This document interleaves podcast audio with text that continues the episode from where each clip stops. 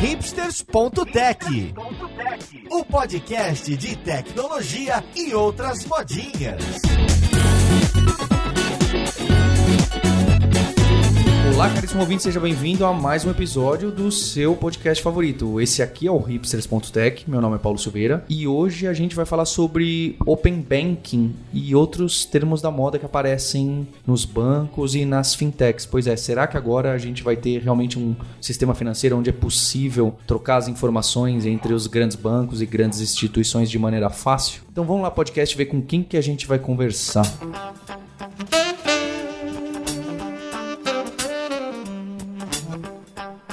Para a conversa de hoje, eu tô aqui com a Ana Terra Oliveira, que é superintendente de tecnologia no Banco Votorantim. Tá certo, Ana Terra? Isso, isso mesmo. Prazer, tá? Participar desse podcast com vocês. Tô aqui pra gente conversar e trocar um pouquinho sobre esses temas super relevantes e super importantes aí pro nosso mercado. Junto com ela, tá com a Camila Hayashi, que é gerente de arquitetura técnica lá também no Banco Votorantim. Tudo bom, Camila? Opa, tudo bem, gente? Tô aqui também para ajudar, trocar um pouquinho de experiência aí, o que a gente tá se refazendo aí de tecnologia para suportar essa mudança aí no Open Banking. Tô com o Pablo Silva, que é head de produto na Vind, onde a gente tá gravando. Como você tá, Pablo? Tô muito bem, muito legal participar aqui do podcast. Tenho escutado há bastante tempo. Vim trazer um pouco da visão de fintech aqui para esse cenário novo que tá vindo, que vai ser bem legal para todo mundo. Diretamente de Brasília, a gente tem o Alexandre Lima, que é gerente de soluções para Open Banking no Banco do Brasil. Como está, Alexandre? Oh, tô bem feliz de poder participar hoje com vocês. Acho que a gente pode contribuir bastante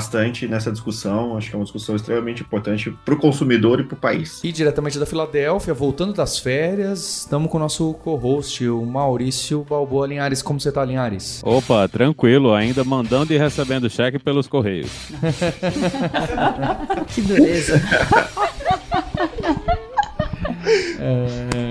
Então, eu, eu, acho que para a gente começar essa conversa, entender esse termo Open Banking e os outros que costumam aparecer em volta do Open Banking, que vocês já, já conversaram comigo aí do Fast Payments, Instant Payments e, e até a LGPD, eu queria saber que problema que a gente está tentando resolver com uma regulação que, pelo que eu entendo, vem do Banco Central. E eu queria dar um caso que me parece que eu, como usuário final, me parece mais próximo, que são aquelas apps ou sites que acessavam os bancos e faziam um robozinho, pegava o HTML do site, você tinha que colocar seu login, senha, contrassenha e uma maluquice ali, né? Que é até bastante questionável, né? A gente fica com medo, quem é de tecnologia fala, opa, vou colocar minha senha de um banco em outro lugar, né? A, a chance de dar um problema é grande, então a gente fazia isso porque tinha um spider, algum bot que acessava, crawleava o outro site para sumarizar os meus pagamentos, meus investimentos, em teoria, de um jeito melhor que aquele meu banco fazia, que aquela minha corretora de ação fazia. Então, quando surgiu essa ideia do episódio do Open Banking, sugeriram. A primeira coisa que eu pensei na cabeça foi essas startups, fintechs que agregam números para tentar sumarizar alguma coisa da minha vida financeira. Que o Open Banking vai ajudar? É isso que ele está pensando? Ele está pensando num negócio muito maior que é a portabilidade das contas, eu poder trocar do banco apertando um botão? Qual é o primeiro problema que ele tenta atacar e que a gente vai sentir no dia a dia? Bom, o Open Banking ele visa incentivar, né, fintechs e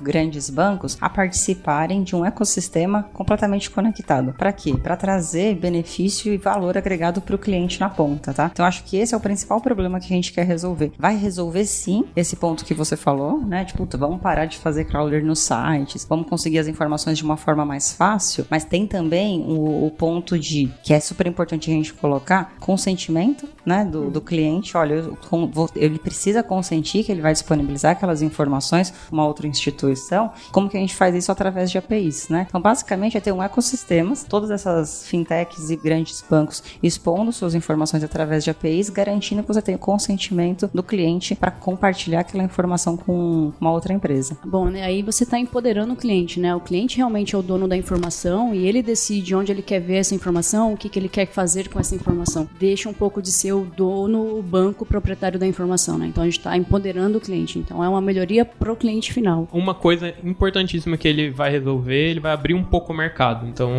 é, os bancos eles vão ter que se mexer. É claro que vai nascer novas fontes de receita para os bancos, mas, por exemplo, a nível de crédito, fica mais fácil você tendo dados. E aí, por isso que entra a LGPD, porque você vai estar usando dados massivos de cliente seu para diminuir o risco de crédito. Então, hoje, uma, um, mercado financeiro, o crédito ainda é muito caro. Mas quando você libera perfil financeiro dos clientes, você permite que novas fintechs, novas empresas consigam ter a capacidade de analisar melhor diminuir o risco, porque crédito é risco. Então ele vai abrir um pouco o mercado com o Open Bank. Eu entendo que é, é, esse é o começo, né? A gente consegue ver esses resultados assim de bate pronto. Afinal, a gente já tem serviços funcionando, a gente consegue ver algumas coisas desse tipo. É, mas a, a, a médio e longo prazo, as coisas podem mudar totalmente. O Open Bank você está falando de volumes de dados diferentes. Os bancos, nós bancos grandes, todos os bancos, né? Todas as empresas financeiras, nós temos um volume volume de dados incrível. E a gente trabalha com o que a gente tem hoje, né? No momento que há uma regulamentação, principalmente quando há uma regulamentação para abertura desses dados para outras empresas, os produtos que podem ser gerados, as, as formas que essa informação pode ser apresentada, ela é completamente desconhecida hoje. Ah, então, não só é, para o cliente final vai aparecer é,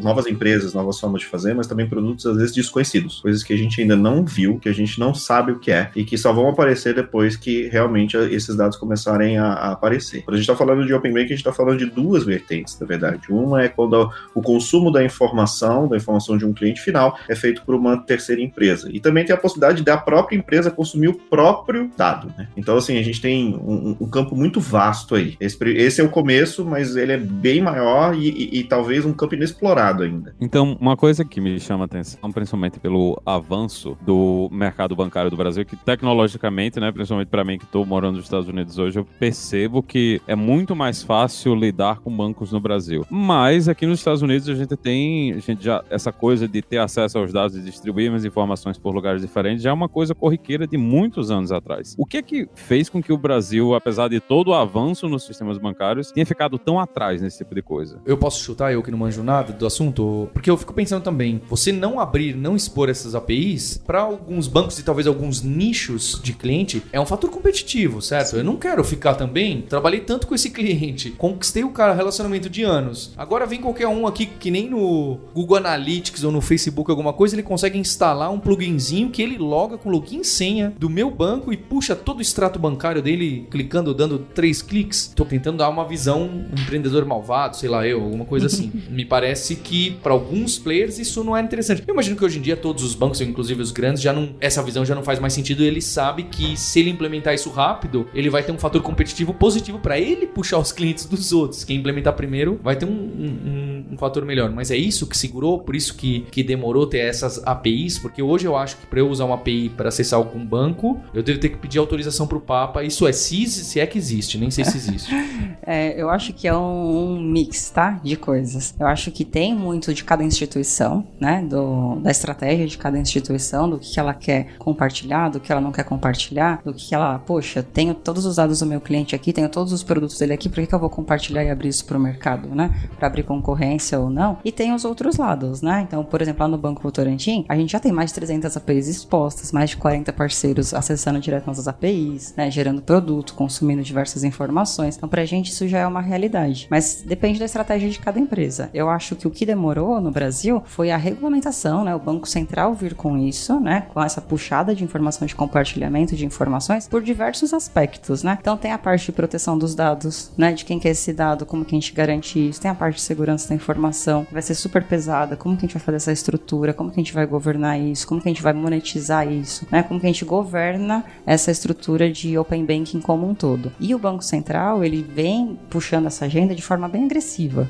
né? A gente tem a expectativa de até final de 2020, a gente está tanto com o open banking, tanto com o instant payment e o LGPD já em vigor, né? Então assim, eu acho Quando, que deve... perdão? final de 20. Ah, tá. Né? Final de 20 ter essas três pelo menos já, já rodando e uma casa e toca muito na outra. Então acho que demorou até para entender como que seria esse movimento, esses movimentos acontecerem em outros lugares no mundo, né? Primeiramente, e eles aprenderam, né? A gente aprende também com quem tá fazendo isso fora para trazer aqui pro Brasil. E a partir do momento que eles entenderam que essa é uma agenda importante para abrir mercado, para abrir competição, para realmente dar voz pro cliente, pra gente realmente trazer a experiência, a importância da experiência do cliente pro nosso mercado, acho que eles estão fazendo até numa, numa velocidade rápida, tá? Eles estão realmente vindo com propostas para o negócio, para o cliente, e a gente entende que isso é extremamente positivo. E todos os bancos, acho que independente de ser banco grande ou as fintechs, está todo mundo muito, muito junto e muito é, com uma expectativa muito grande né, nessa agenda. Acho que ela gera oportunidades para todos os lados. Tem que saber buscar oportunidades. Né? Tem interessante aí puxando o gancho que a Ana comentou. Na verdade, assim, tem bastante empresas que bancos, né, que vêm como ameaça. A gente tem visto isso muito como oportunidade. Quando a gente implantou o Gateway de API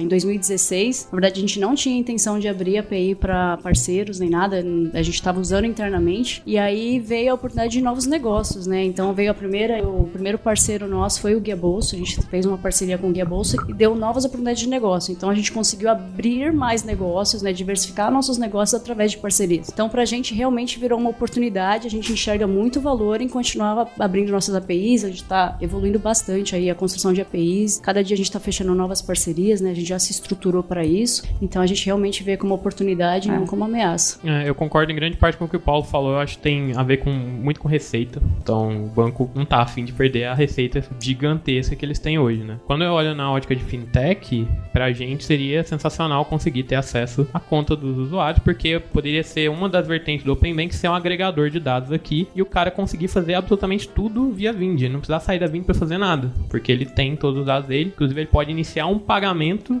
dentro do banco dele via Vind se eu tiver acesso a esse tipo de, de tecnologia que hoje a gente não tem na maioria das vezes. Então, Imagina para as empresas de folha de pagamento, o cara pode pagar sim. por lá, clicar ali, nem sabe de que banco que é para que banco. Exatamente. Então, mas uh, do ponto que você falou, acho que demorou muito. Tem a mentalidade dos bancos que é, quando você olha um pouco lento para mudar por questões culturais, a gente sabe disso, né? Quando você enxerga fintechs, é, start, banco, grande banco com, temendo pequenas startups, é por causa da mentalidade que a gente tem hoje ainda no, no sistema financeiro, que apesar de tudo é um dos mais avançados do mundo. Mas o, o Bacen tá vindo pesado, assim, o, o novo presidente lá tá colocando muita força para que essas regulações elas saiam com certeza até o fim do, do ano que vem. Já falou isso várias vezes, novembro é uma data importante aí para o sistema brasileiro financeiro. O Open Bank ele acontece normalmente por três grandes motivos, né? Um ou outro. Ou o governo faz um enforcement, né? Que é o caso, por exemplo, da Europa. Né? Especificamente agora eu estou na Europa, mas na Europa o governo fez, né? Principalmente se for na Inglaterra, ele que fez o enforcement. Tem outras possibilidades, por exemplo, como de mercado que aconteceu uh, nos Estados Unidos, vem acontecendo nos Estados Unidos, na China também aconteceu bastante. E tem uma um que é a mescla, onde você tem, por exemplo, no, no caso asiático, onde as coisas vão acontecendo, o próprio mercado,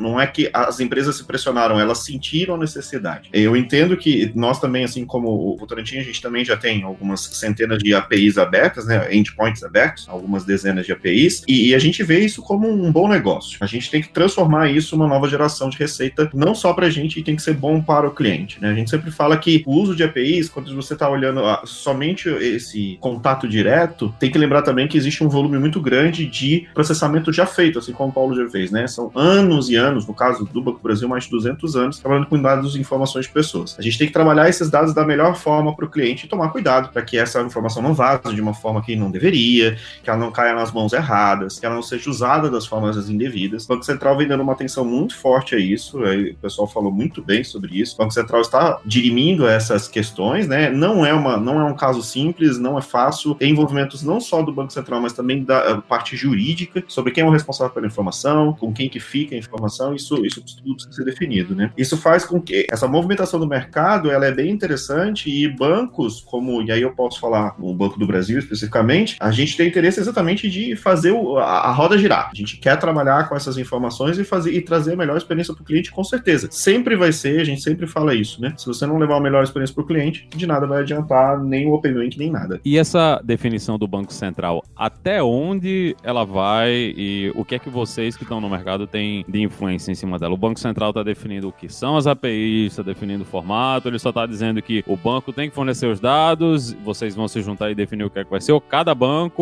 vai inventar a sua própria coisa e todo mundo vai ter sua API diferente e os integradores que vão ter que se virar. Essa é uma boa discussão, Linhares. Isso vem acontecendo bastante, a gente vem conversando direto. O Banco Central ele tem conversado não só com os bancos, mas também com as fintechs, né? E com outras startups também que têm contato direto. No caso europeu, por exemplo, você pode ver que é, houve é, os integradores, né? Empresas foram criadas, né? Como se fossem agências, né? Foram criadas na, na Inglaterra e elas é que decidiram mais ou menos qual vai ser a, até o espectro de detalhamento de cada uma das APIs, né? Há uma discussão se vale a pena o Banco Central entrar ou se há o que eles chamam de autorregulação. A gente vai se juntar, nós, todos os entes financeiros, nós vamos nos juntar e talvez definir até onde vai o técnico, até onde a gente vai. Essa discussão ainda está acontecendo. O Banco Central ainda não decidiu essa, não teve essa definição ainda, e a gente entende que seria muito interessante que a gente pudesse conversar e fazer todo mundo junto. Se cada um fizer o seu, a verdade, e aí eu vou já dar até com minha posição, essa é uma posição bem pessoal, é que se cada um fizer o seu, pode até sair mais rápido, mas pode gerar um problema para o cliente, porque a gente não vai conseguir agregar as informações com a velocidade que a gente precisa no futuro, né? Se cada um fazer do seu jeito, ah, no final das contas, quem vai sair prejudicado, pode sair prejudicado é o cliente. De qualquer forma, a gente quer, os entes financeiros estão se conversando exatamente para decidir qual vai ser o padrão, qual vai ser o jeito, e isso é como a gente sempre fez. Ao mesmo tempo, se a gente começa a deixar um órgão, seja qual for, especificar num PDF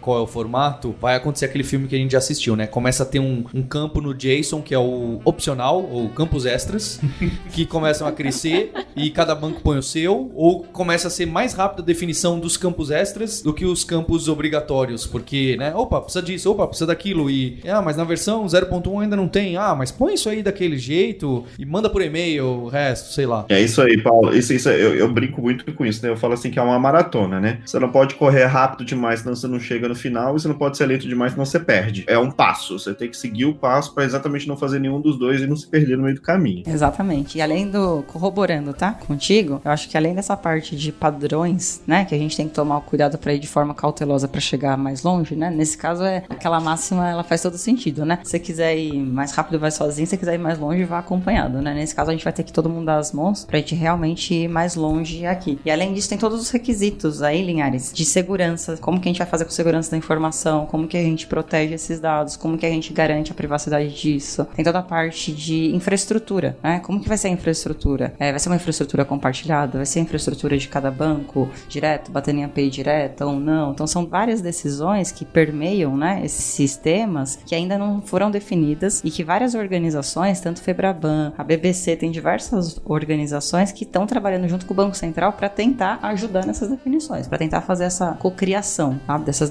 desses próximos passos. Eu, eu, fiquei curioso sobre o estado de agora. Tanto vocês do Votorantim e do Banco do Brasil citaram, ah, nós temos, inclusive desde 2016, acho que vocês devem ter API interna para quebrar em serviços ou microserviços, e aí alguém levantou a mão, pô, e se a gente oferecer essa parte aqui para esse parceiro que tava pedindo tal coisa? Ah, é, acho que dá, e aí vocês começaram a encaixar. Não tenho vergonha, tá? Eu queria saber qual que é o estado hoje, hoje, sem Open Banking, sem lei, sem nada definido. Hoje, um, um parceiro B2B consegue integrar coisas interessantes com vocês, como, por exemplo, enxergar a conta caso o usuário clique em mil OKs e coloque o login e senha com um single sign-on através de vocês. Eles conseguem fazer isso? E se conseguem, quão fácil é eu ser o parceiro de vocês? É, olha aqui, é só se cadastrar aqui, preencher e amanhã eu te falo, te dou um ok? Ou não, pera lá, isso aqui é um processo, a gente precisa de diligência, a gente precisa saber quem é você, o que que você quer. Eu imagino que seja assim, mas... É, é, eu posso falar, de novo falando pelo banco, né, é, é pelo Banco do Brasil, é, o que eu te digo é que a infraestrutura tecnológica, ela começou a ser construída no banco desde 2011, praticamente, quando a gente começou a trabalhar com microserviços, né? Essa é a primeira etapa, todo mundo sabe que é a primeira etapa. As primeiras APIs apareceram em 2016, é um pouquinho diferente do Votorantim, que a gente é parceiro, a gente se conhece. Um pouquinho diferente é que a gente já tinha a intenção de expor, tá? Desde o começo. As nossas APIs, elas já foram desenhadas para serem expostas também. Então, desde o primeiro momento, elas já foram uh, desenhadas para serem expostas. O grande ponto é, tecnicamente, a gente poderia começar hoje. O ponto é, juridicamente e, questão de leis, né, que é uma outra parte, é um pouco mais complicado. Né? Se, por exemplo, a gente fecha a parceria com uma empresa e essa empresa, por algum motivo, tem algum tipo de vazamento de informação, o responsável por essa informação ainda é o banco, né? Não, você não passa o liability para o terceiro. E isso ainda complica um pouco das negociações. Mas, tecnicamente, hoje, o Banco do Brasil tem mais de 10 APIs, quando eu falo APIs, né? Mais de centenas de, de endpoints, onde a gente pode fazer tanto extratos, saldos, investimentos, empréstimos, tudo isso já utilizando APIs. Praticamente, eu diria hoje que no Banco do Brasil você faz mais de famosos 80-20, né? Famoso Pareto. E os 80-20 a gente já consegue fazer os 80% dos serviços, os, os 20% dos serviços que equivalem a 80% de tudo que se faz em banco hoje já em API, totalmente bilhetado, eh, separado, podendo ser bilhetado por transação ou não, podendo ser bilhetado por negócio. É, a gente hoje, no Banco do Brasil, nós temos dois parceiros é, utilizando é, oficialmente duas APIs abertas e outros diversos testando. E existem outros modelos de negócio, tipo white label e outras coisas que também vai acabar entrando na parte API. Mas tecnicamente a gente poderia começar, a gente poderia não, a gente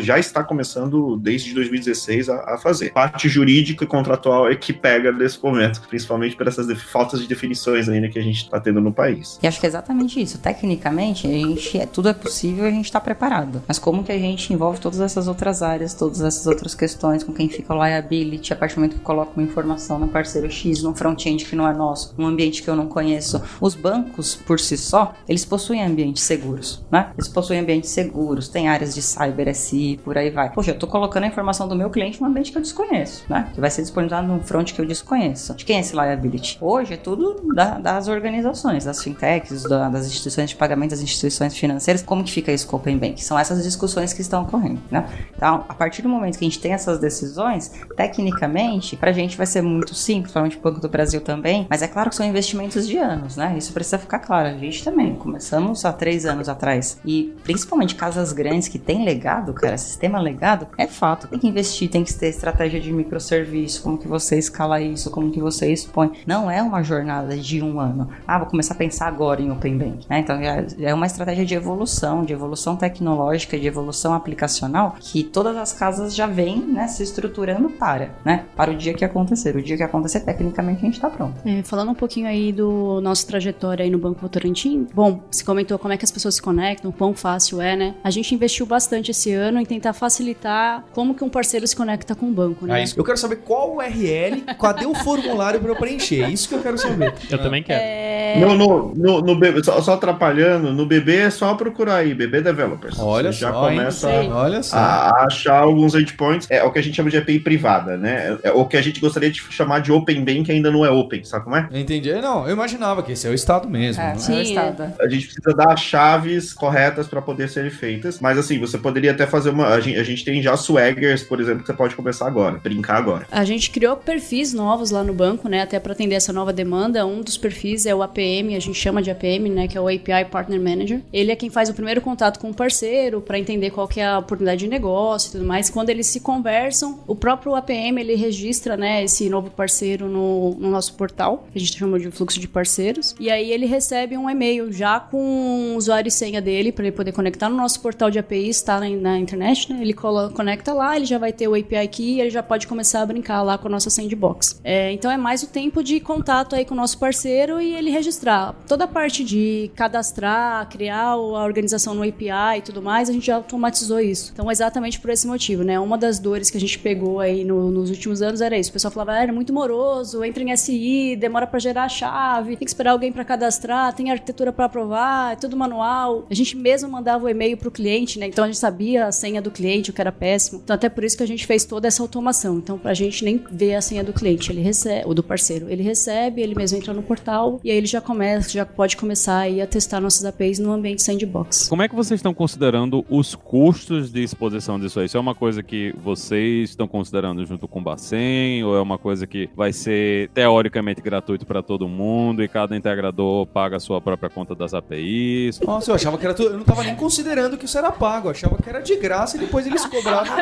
a FII deles lá dentro.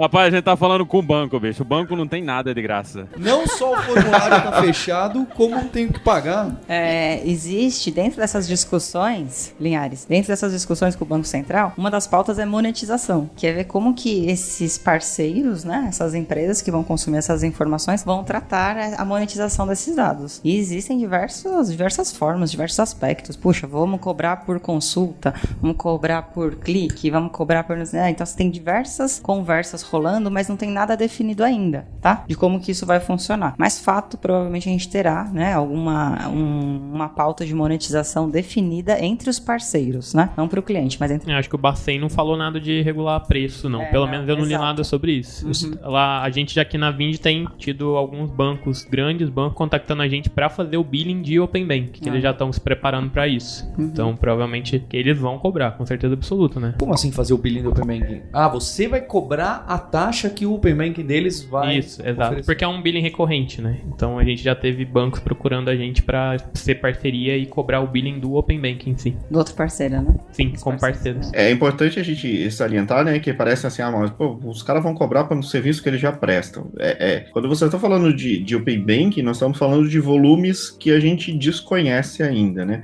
Uma coisa eu atendo, hoje eu consigo atender todos os, os clientes do, do banco nos terminais, na internet, no mobile, e eu sei o padrão de uso, e o aumento ele é meio ah, constante, ou pelo menos quando eu faço alguma ação, ela aumenta constantemente. No momento que você está falando de Open Banking, eu estou falando de volumes desconhecidos, enquanto é, um cliente, um parceiro pode fazer bilhões, milhões de transações por segundo que a gente não tinha antes. Então há um investimento muito grande de infraestrutura de TI, segurança, jurídico e diverso, operacional, atendimento, é, é, porque é aquele negócio, quando falha, você liga para o banco. Então você vai ter que a gente vai ter que ter uma estrutura para lidar com isso. E essa é, essa estrutura toda, né, toda essa é, é, é, isso que você feito é um investimento e, e- de, de alguma forma sim, ela precisa ser é, rentabilizada, eu diria. Eu acho que é é a melhor palavra.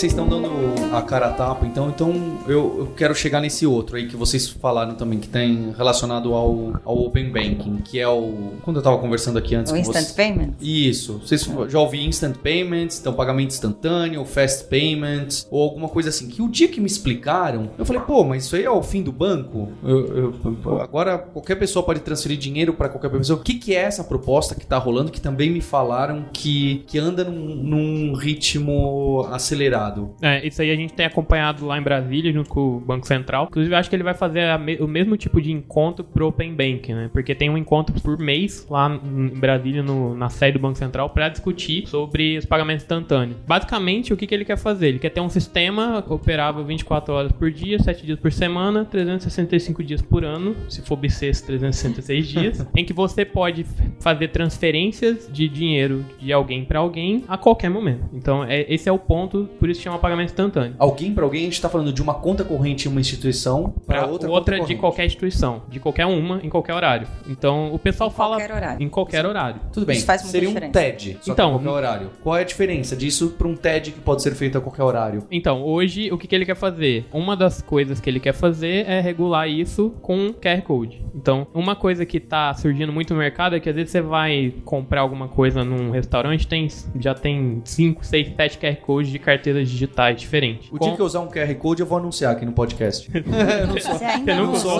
não sou não um usou? usuário de Poxa. QR Code. É, o que, que ele quer com isso? Ele quer que seja você consiga da minha carteira do Rap, por exemplo, eu fazer um pagamento para a carteira do iFood, por exemplo. Hoje você não consegue fazer isso, porque são ah, o que ele chama de arranjo fechado, certo? iFood é um arranjo fechado, Rap é um arranjo fechado. Você só consegue mandar dinheiro de Rap para Rap, de iFood para iFood, só que você não consegue fazer isso de Rap para iFood. Com esse sistema de pagamento instantâneo, vai conseguir fazer a qualquer momento, qualquer hora, todos os dias. Só que eu vou transferir o dinheiro que tá na minha conta da RAP, porque ela vai ser também uma instituição financeira, quase um banco, ela vai ter aquela conta digital? Ou é para uma conta que tá atrelada do meu RAP? Aí depende se ela tiver já plugada no sistema, como o que ele chama de pagador direto lá, de participante direto, ou ela pode, a RAP pode se plugar num grande banco, porque para banco vai ser obrigatório participar desse sistema. Banco, todos os bancos é obrigatório entrar no sistema de pagamento instantâneo. Ou ela, se ela conseguir a licença do Banco Central, ela tem que passar pela regulação do Banco Central, ter uma conta lá no que ele chama de sistema de liquidação, e aí tem que reservar alguns milhões de reais lá. Ou ela pode usar a API de um grande banco para fazer esse tipo de coisa. Então isso é mais ameaçador, não a conta do banco, e sim aos meios de pagamento. Quer dizer, os meios de pagamento vão tentar abraçar isso de alguma forma. É, eu acho que é, é um mix disso. Ela vem pra, de novo, foco no cliente, né? Como que a gente dá empoderamento pro cliente pagar a conta a hora que ele quiser. Fazer, né? Esse tipo Qualquer de coisa. transação a hora que ele quiser. Hoje, igual você falou de TED, a gente tem limites de horário pra TED, né? De Sábado e domingo não tem. E sábado e domingo não tem. Como que a gente faz isso realmente ser pagamento instantâneo 24 horas. E uma coisa super importante, ele quer que seja popular, como ele disse. Então, as taxas têm que diminuir muito, porque hoje, no sistema, quando você vai pagar com cartão de crédito, tem muito intermediador, né? Credenciadora, você tem bandeira, você pode ter subcredenciadora, você pode ter lá no final um outro emissor. Então, você tem vários intermediadores. Quando você tem vários intermediadores, você tem maior custo. Pagamento instantâneo, não. Você não tem nenhum intermediador no, no meio. Tudo bem, mas quem vai fazer então essa transação? Como que a Rappi vai Ah, conversar com o vai ter uma base central que é controlada, vai ser controlada pelo Banco Central. Então todo mundo que estiver nesse sistema, o- por exemplo, se você quiser mandar, eu quiser mandar um dinheiro pra você, ele o, o RAP, por exemplo, vai consultar é, essa base endereçadora e vai mandar uma transação, vai descobrir aonde você tá e vai mandar. Quem vai liquidar é o Banco Central. Por isso que o intermediador é o Banco Central, só vai ter o FII da infraestrutura que o Banco Central vai manter e ele já falou que a ideia, os preços, os interchanges, as taxas serem muito menores para diminuir o custo, aumentar a competitividade e permitir que novas fintechs, novas empresas também consigam entrar nesse sistema.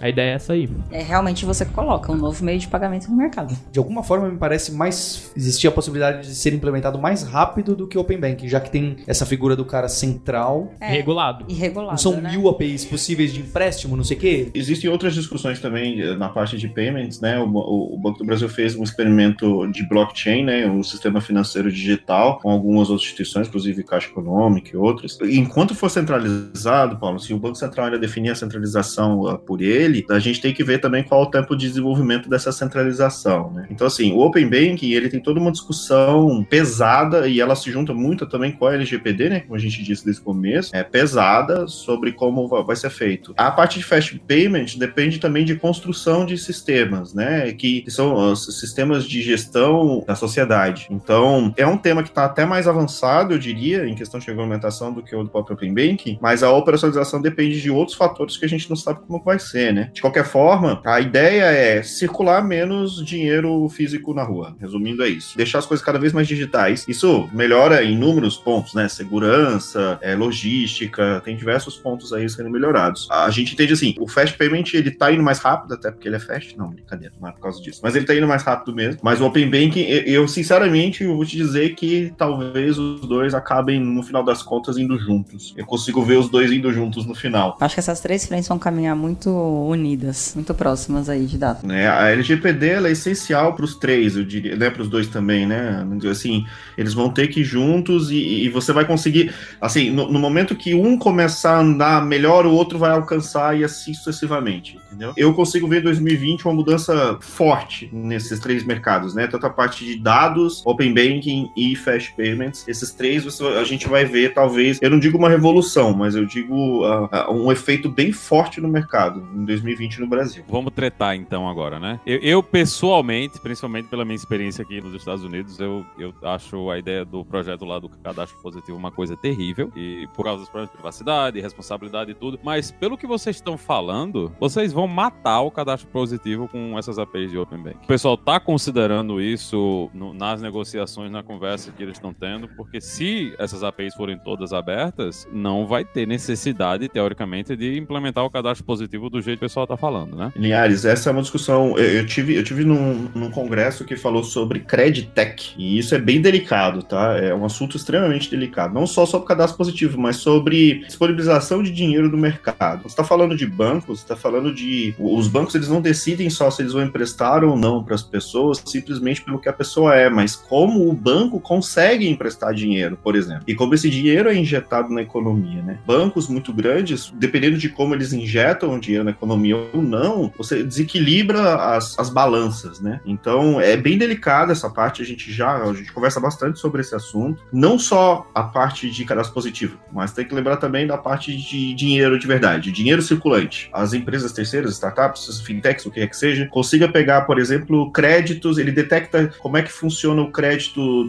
dos grandes bancos brasileiros, resolve criar a sua própria metodologia em cima da metodologia dos outros. Isso tem que tomar um cuidado muito grande, porque na verdade você está usando a mesma metodologia e está sendo emprestado o mesmo dinheiro em diversos lugares diferentes. Isso gera, aí gera um problema no cadastro positivo, percebe? Então, assim, tem uma conversa boa. Ela não é direta, não vou mentir pra você, ela não é direta, mas eu acho que ela é auxiliar. Elas, elas vão se ajudar durante um bom tempo. Com o tempo as coisas vão se ajustando. Mas no primeiro momento ele acaba se ajudando bastante, Linhares. Eu, eu vejo bastante, tá? Uma ajuda boa aí. Então, qual que é o objetivo final disso tudo? Qual que seria um mundo ideal? Eu vou conseguir. Tô pensando primeiro no, no pagamento instantâneo. Eu conseguiria, eu, tipo, pessoa física, ou vamos pensar, uma empresa pequena, eu conseguiria eu mesmo criar a minha carteira digital, porque a gente citou aqui uma dessas empresas que tem a, a, essas carteiras digitais de alguma forma. Eu poderia criar uma empresa que oferece essas carteiras digitais, que oferecem o, o QR Code para minha conta, e eu também poderia integrar com o Open Banking nos bancos simplesmente, vai, entre aspas, não sei o quão simples isso pode chegar, me cadastrando na API, falando, ó, oh, tá aqui minha chave, aqui eu vou usar, eu vou transferir e vou usar esse banco para fazer empréstimo e fazer essas outras coisas por trás. Eu, pequena empresa, conseguiria fazer isso sem muita, chama de burocracia, né? Alguma coisa como cadastro, como a gente está acostumado a fazer APIs de coisas não não tão secretivas, não sei, não sei se colocar. É, eu acho vai facilitar bastante, é, mas vai depender muito do que vier agora na regulamentação, que são essas discussões que estão acontecendo. Mas teoricamente essa é a ideia, que a gente possibilite que as IPs, as instituições de pagamentos, as fintechs, as pequenas empresas consigam entrar no sistema financeiro dessa forma e tenham sim essa facilidade. Mas é claro que a regulamentação vai dizer muito disso. Poxa, qual é o porte, qual é a segurança, como que você entra nesse conglomerado, né? Como que a gente faz o seu cadastro aqui dentro para você poder participar deste sistema, tá? Acho que depende muito da regulamentação que tá por vir, mas eu acho que essa é a ideia final. Eu acho que a gente vai aprender muito até lá, vai ter que calibrar muita coisa até lá, muita coisa vai acontecer, eu acho que essa é a ideia final. E que seja algo mais simples, porque o, que a gente chega mais próximo disso, desse tipo de mundo, é naquela época que os e-commerces eram escritos quase que a unha e eles precisavam integrar com um sistema de pagamento de cartão de crédito quase que na unha, ele precisava ser PCI compliant. Tinha essa palavra, né? Que muita uhum. gente conhecia. Hoje em dia a gente conhece menos, porque a gente usa tanto meio de pagamento dentro de iframe que a gente nem sabe que essas coisas existem, ainda bem. Então tinha esse negócio do PCI, ah, você só pode guardar o cartão de crédito criptografado da esquerda para direita, precisa ter hardware, precisava ter.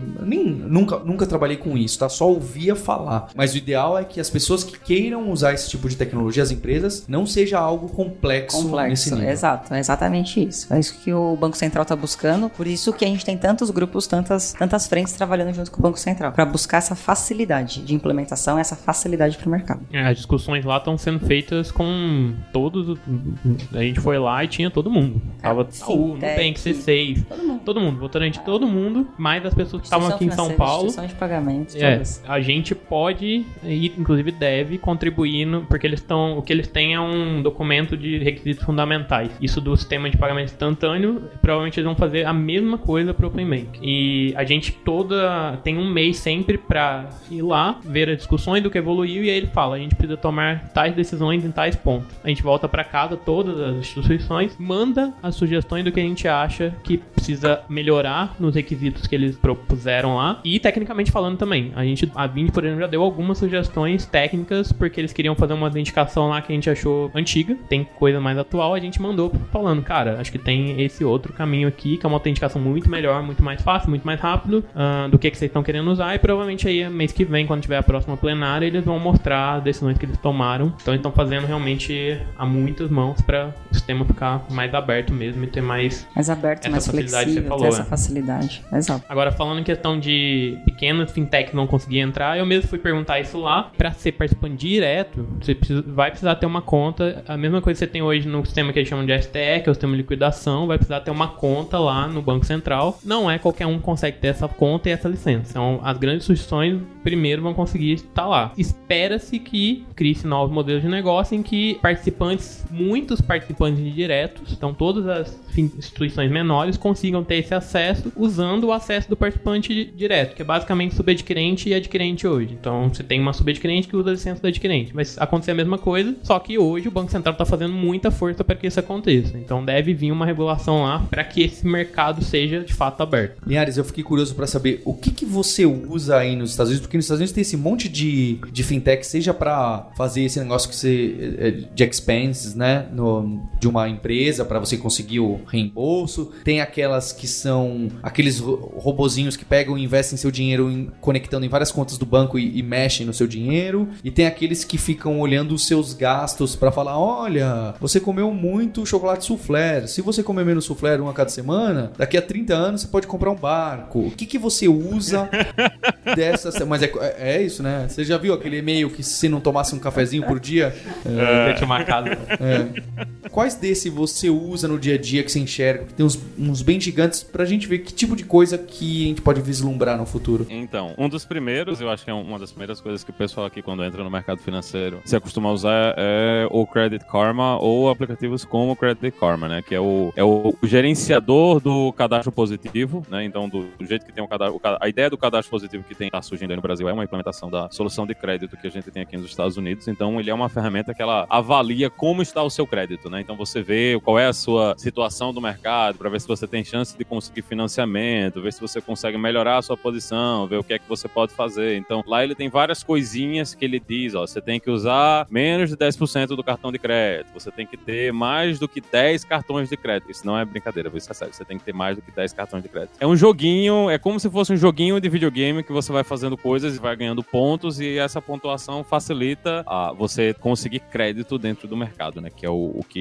praticamente todo mundo está procurando. Então, você, é, essa é a primeira, é, é a ferramenta mais comum, né, que praticamente todo mundo usa e cada cartão de crédito às vezes fornece também um jeito de você ver o, o seu número de crédito, né? Que seria tipo um, sei lá, um, um, um a, a pontos no SPC no Brasil, Sarada. É um score, nem, nem né? sei o que é que opera mais aí. É, o seu score, né? A sua pontuação lá dentro disso aí. Aí tem os vários aplicativos de cartão de crédito, né? Cada banco que fornece cartão de crédito tem seu próprio aplicativo. Então, se você tem 10 cartões, você praticamente vai acabar com os 10 aplicativos diferentes. Então não resolveu muito. Então isso aí, isso aí não tem muito banking APIs não, né? Porque pô, não tem uma, uma aplicação só para Não, usar. a, a PACE tem, só que ninguém, ninguém, as centralizações não são, não são, assim, não são, não é tão centralizado. Então imagina que eu tenho o Expensify, que é a ferramenta que eu uso quando eu compro alguma coisa, por exemplo, quando eu tô numa viagem Eu de uso também, trabalho. eu uso também. Gosto É, muito. aí eu tenho que mandar isso aí pra empresa. Então eu posso tirar uma foto do papel lá que o cara do restaurante me deu, ou eu posso simplesmente dizer, olha, tá aqui o meu cartão de crédito, conecta na, na, na minha API do meu cartão de crédito, e cada cartão de crédito tem um jeito diferente. Tem cartão de crédito que eu botei o, o meu usuário e senha lá dentro, né? Lá da operadora do cartão de crédito. É um negócio Que absurdo. isso, não fala isso em público.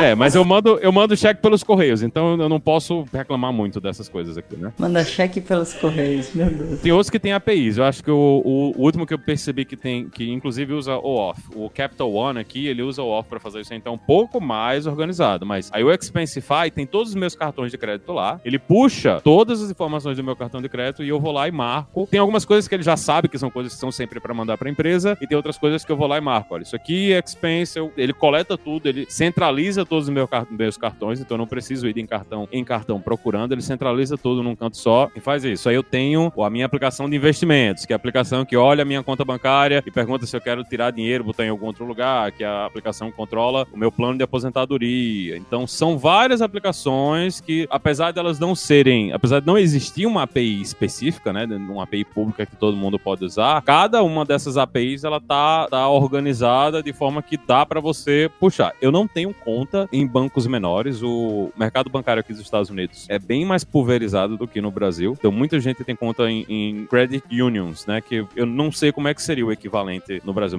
talvez uma cooperativa financeira, não sei bem como é que, nem sei se tem esse tipo de coisa no Brasil, mas eu não sei como é que é a integração com coisas de credit unions. Eu imagino que eles também devem ter as APIs dele, e você consegue integrar tudo e dar acesso para essas ferramentas também. Legal, eu vou deixar os links aqui do portal que fala um pouquinho das APIs do Votorantim, do Banco do Brasil, os outros bancos que não puderam participar, que quiser deixar no comentário aí pra gente também, também linkar. Acho que é bem interessante para os desenvolvedores e as desenvolvedoras poderem olhar em que pé que a gente tá, o que, que é possível, e o pessoal mais doido inventar que, ah, vou fazer uma fintech, então, que chama essa API, depois é aquela, e, e- e É. aí a gente vai ver. Eu acho que tem muito. É, só pra finalizar, eu acho que ainda tem muitas suposições sobre o que, vai ser, né? Open Banking Instant Payment aqui no Brasil. Quando a gente vai pro mercado asiático, quando a gente olha a China, o que Todo aconteceu com o o WeChat, Alipay né? e o WeChat, fala, puta, vai acontecer a mesma coisa aqui. É possível? É possível, mas é, não seria minha aposta. E aí é aposta individual da Ana, tá? Eu também não aposto. Cara, porque a gente é, é outra cultura, a gente tem aqui né, 60 milhões aí de brasileiros desbancarizados. É, acho que a gente vai mais pro. Acho que o Brasil vai caminhar mais para uma granularidade de aplicações com focos específicos, sabe? Mais personalizadas para nichos específicos, sem super apps. Essa seria a minha aposta. Mas muito mais aberto, muito mais amplo do que aconteceu na China. A China ela saiu do dinheiro pro super app, né? Ela não teve o intermediário de É. cartão. Então, assim, é uma outra cultura. É que nem aquele, aquele caso da África que todo mundo foi pro celular e pulou o desktop. E o Perfeito. notebook, né? E a penetração lá foi mais rápida do que no Brasil. Perfeito. É, É. O caso, é, a história varia muito. né? A história varia muito, a cultura varia muito, tem muitas coisas aí, né, no meio. Então eu não, não faria essa aposta pro futuro. Mas a minha aposta pro futuro seria: a gente vai ter muitas experiências diferentes, muitas experiências nichadas, olhando realmente os clientes, né, cada necessidade de, de clientes diferentes. E aí vai, vai do cliente. Puta, eu gostei dessa experiência, essa experiência me atende, aqui eu tenho as melhores tarifas, independente da- das informações que eu tô acessando do restante da minha vida financeira. A tendência é abaixar É. o preço, né? É. Eu não só vou endossar e concordar totalmente com a Ana, que é- é- eu ainda vou colocar mais um ponto bastante interessante sobre esse assunto, é que ainda você ainda vai ter também uma mudança de que algumas empresas vão ser prestadoras de serviços e outras empresas vão ser a experiência do cliente. É, quando você tem as APIs bem instauradas, caso da Ásia, que você consegue ver bem a parte da Oceania, a Austrália vem fazendo isso de uma forma muito legal, você vai ter alguns bancos, algumas empresas financeiras que vão ah, fazer o commodity, fazer aquilo de sempre por trás, nem vai aparecer a marca direito, enquanto outros vão vai dar a robustez para a experiência do cliente e até, eu já diria que quando a gente fala de Open Banking, também vou falar um pouco de integrações digitais, onde você vai juntar outros serviços que não são bancários dentro dos aplicativos bancários, exatamente para continuar relevante no mercado. Uma vez que todo mundo pode fazer a mesma coisa que você faz na experiência, você tem que fazer uma coisa a mais. Então, por que não colocar o Spotify dentro do aplicativo do banco? Por que não colocar o código de rastreamento da Amazon, Mercado Livre, Magazine Luiza, o que quer que seja dentro do seu extrato bancário e diversas outras coisas como vão começar a aparecer com bastante rapidez. Então, eu acho que essas duas coisas vão acontecer. Empresas que vão entregar o serviço e empresas que vão dar robustez à experiência do cliente. E, aí acho que tem muita coisa que a gente ainda vai aprender, né? Tipo, a gente tem mudado bastante a arquitetura de aplicações lá no Banco Contantinho. A gente percebeu no passado aí, a gente não prestava tanta atenção no problemas de volumetria. Agora a gente tá vendo que isso aí é super crítico, né? A gente tem alguns parceiros que a gente até ficou meio receoso de fazer parceria e falou, não, vai aumentar muito a volumetria, nossa infra aqui não vai aguentar, a gente ficou meio receoso. Então a gente tem mudado aí bastante coisa na forma como a gente constrói aplicações aí, os nossos backends de serviço, até para atender essa volumetria que vai acabar chegando É aí. a praga do Kafka, né? É a praga do Kafka. Kafka, a praga do, de vamos pro microserviço mesmo sendo mais complexo. aí. É a praga do microserviço. Mas é, isso é por aí mesmo. Queria agradecer então a Ana Camila aqui do Votorantim. Obrigado, Alexandre, do Banco do Brasil. Valeu. E ao Pablo aqui da Vinci. Show, cara. E em Obrigada especial, Maurício Linhares, voltando de férias, que o pessoal já tava achando que eu tinha brigado com você, Linhares. Ô, deixa eu mandar só um alô, já que a gente falou de banco e pagamento, né? Man- Mandar um alô pros dois outros ouvintes que sofreram com ISO 8586 aí na vida. Então, quem passou por isso sabe bem o sofrimento. Tamo junto, Linhares, passando por isso. Então não são dois, não. é- Tem uns cinco, então. Tamo junto. É, é, essa piada ficou muito interna, Desgraça, infelizmente. é. Muito interno. Depois alguém explica no comentário. Aqui é Cobol, pô. Só, só não pegou você, viu, Paulo? Todo mundo aqui conhece ISO 8586. Todo mundo sofreu na mão aí desse, desse protocolo lindo e maravilhoso. Googlaremos.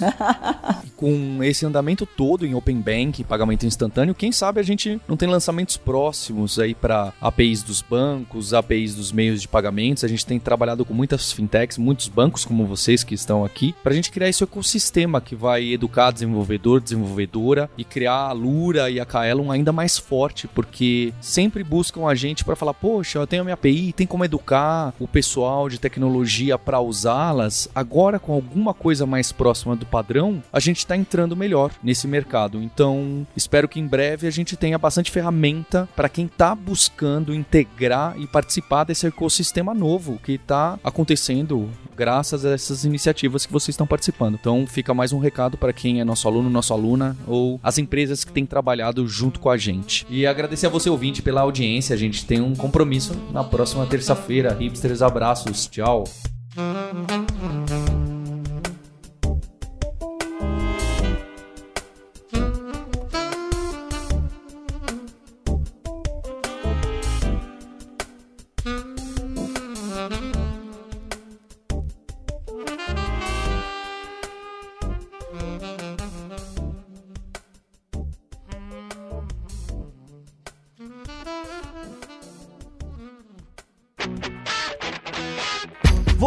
Ouviu o hipsters.tech, produção e oferecimento alura.com.br, cursos online de tecnologia e Kaelon, ensino e inovação. Edição Radiofobia, podcast e multimídia.